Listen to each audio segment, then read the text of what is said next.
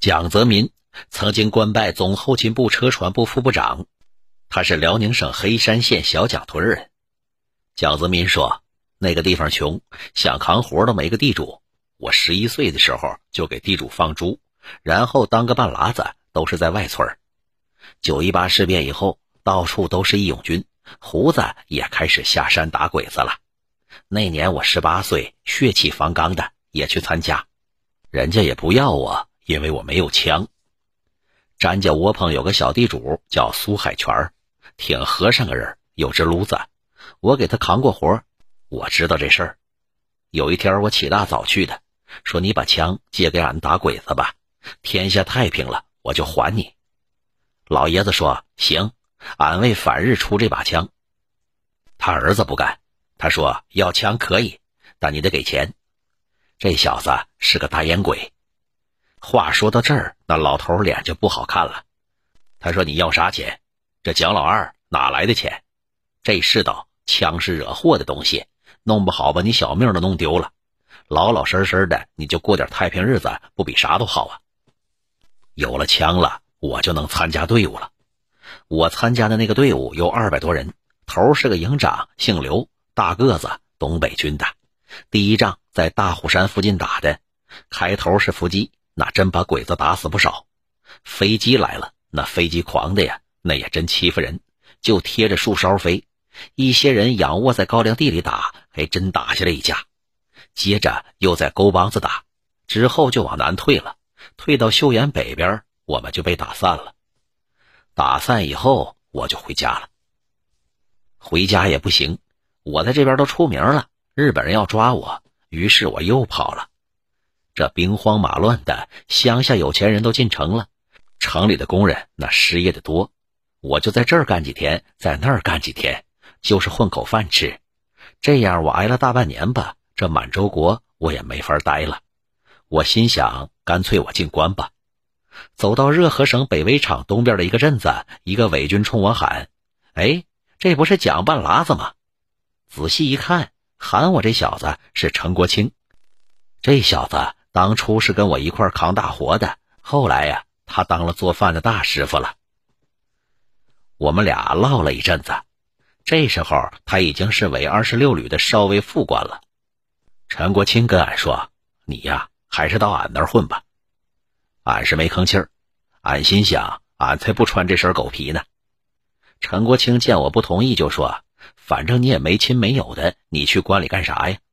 还得过国境线。”你有护照吗？俺也是混日子，好歹有个待着的地方，还能发俩钱儿。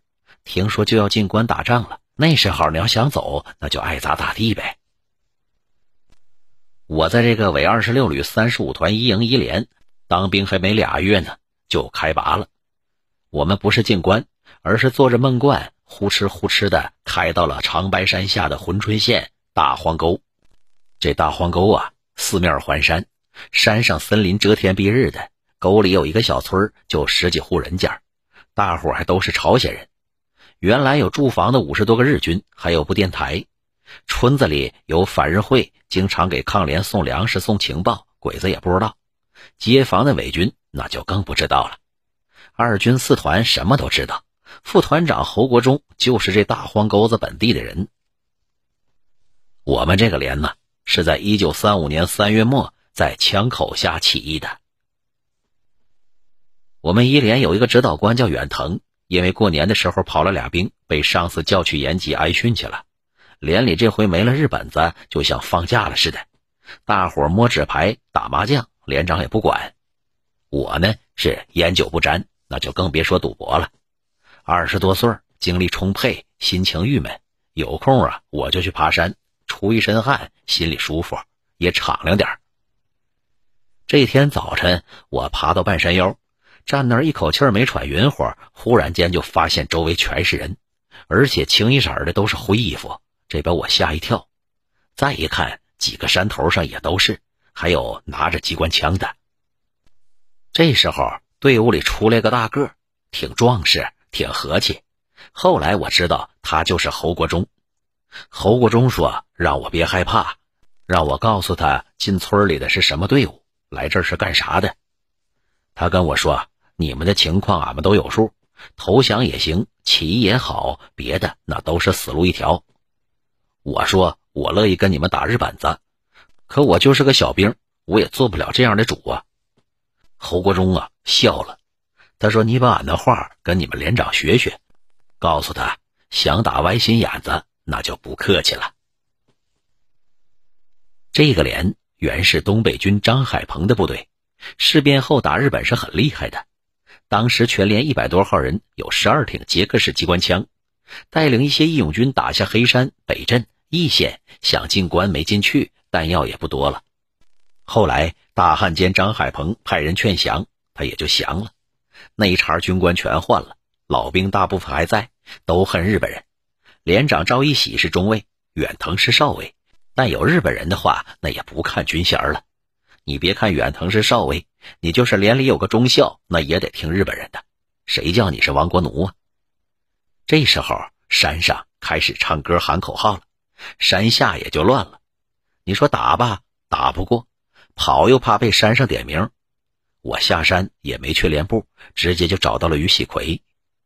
于喜奎这人四十多岁，山东人，上等兵。参加抗联以后牺牲了，这人啊脑子够用，有主见，在老一连打日本时呢就是一把好手，是连里的拜把子大哥。全连九个班长，就八班长没磕头，全连近半把人都是把兄弟，都听他的。他说：“俺们去找连长吧，得把大伙都带走。”连长说：“要谈事儿，那就让他们下山来谈。”他想派我和于喜奎上山，还带了点香烟。这事儿。也真得上去合计合计，得听抗联的。于喜奎这时候那等的是不耐烦了，他直接对我说：“谈个屌！你把房子点喽，俺去招呼弟兄们准备走。”春天风大草木干，营房都是草房，在房檐下点着了，那呼啦一下子就串上房顶了。这下子是真不用谈了，那想不起义都不行了。东宁县老黑山驻扎着一连伪静安军，这个连的连长是个日本大尉，一脸络腮胡子，人称大胡子连长。静安军军官都是日本人，官兵一长一短，都是双枪。除轻机枪外，每连还装备重机枪和迫击炮。这个连四处讨伐，特别骄狂，当地抗日军都挺怵他。这帮小子还经常化妆成抗日军，怀疑谁家通匪，那半夜三更就去敲门。不少人家也上当受骗，抓走那就没影了。谁家的孩子哭闹不听哄，那就说一声“大胡子连长来了”，那立刻也就没声了。伪静安军是九一八事变以后由久居东北的日本浪人和田进在奉天建立的，由关东军供给武器和指挥。满洲国成立以后，交于伪军政部直辖，但始终由日本军官统帅。其中有些在乡军人会说中国话，兵员开头也都是些兵痞，后来主要招募青年学生。这支非同一般的伪军，装备精良，待遇也高。一般伪军都是布衣，而静安军清一色的是黄呢子。一般伪军的每月津贴，二等兵五块一角，一等兵六块五角，上等兵七块两角。静安军最低也在十块以上。因其袖口有一道红边老百姓都管他叫红袖头。一般伪军则称其为满洲国的皇军。红袖头最先在东北道投入战斗，之后陆续在东满、吉东、北满出现，和抗联交手那是屡吃苦头。一九三五年六月，二军北满远征队在金日成、侯国忠的率领下来到了老黑山，决心给红袖头点颜色看看。他们先派出一支小部队到红袖头驻地附近筹粮，临走的时候让老百姓去报告敌人，在自己眼皮底下把粮食弄走了，这还了得吗？这大胡子连长立刻集合人马，跟踪追击。随后他也就进入远征队在头道沟布下的口袋了。敌人进了沟口，骑马的都是日本军官，另有重机枪、迫击炮驮在马背上。按照骑马者的先后顺序，远征队早就事先做好了号码的编排，选神枪手两支枪打一个。侯国忠一支三八大盖，专门对付大胡子连长。随着三八大盖一声清脆的声响，大胡子连长应声落地。这一枪也是开始攻击的发令枪。头道沟那顿时就被枪声填满了，鬼子军官纷纷跌落马下，有的被惊马拖着乱闯，把蒙头转向的敌人那冲的是更找不着北了。这时候，两侧的伏兵齐出，随着出手的炸弹的爆炸声，基本那就是抓俘虏了。有几个敌人快要跑出沟口的时候，蒋泽民眼尖，拔腿就追。蒋泽民说：“那时候那距离少说得半里地呀。”可我个高腿长，还总爬山，他们呢根本就不是个那也追出两里多去，他们都累瘫那儿了，有个小子还跑吐血了。他们把长枪都扔了，我就去他们身上摸短枪，一共是七支。后来想，就我一个人，他们这些人要是真回头搂一梭子，那我也就玩完了。事后侯团长表扬了我说：“小蒋真行啊，你一个人抓了七个。”前边。我们曾经引用过王润成给中共驻共产国际代表的报告中说，以前在东满关于满军自卫团大排会等工作可以说是没有，将他们看成日军是一样的，别的话也没有，那就是打。直到魏拯民到了以后，才开始转变这一工作。但是转变了，并不是什么样的中国人都不打了，像老黑山这样的红袖头能不打吗？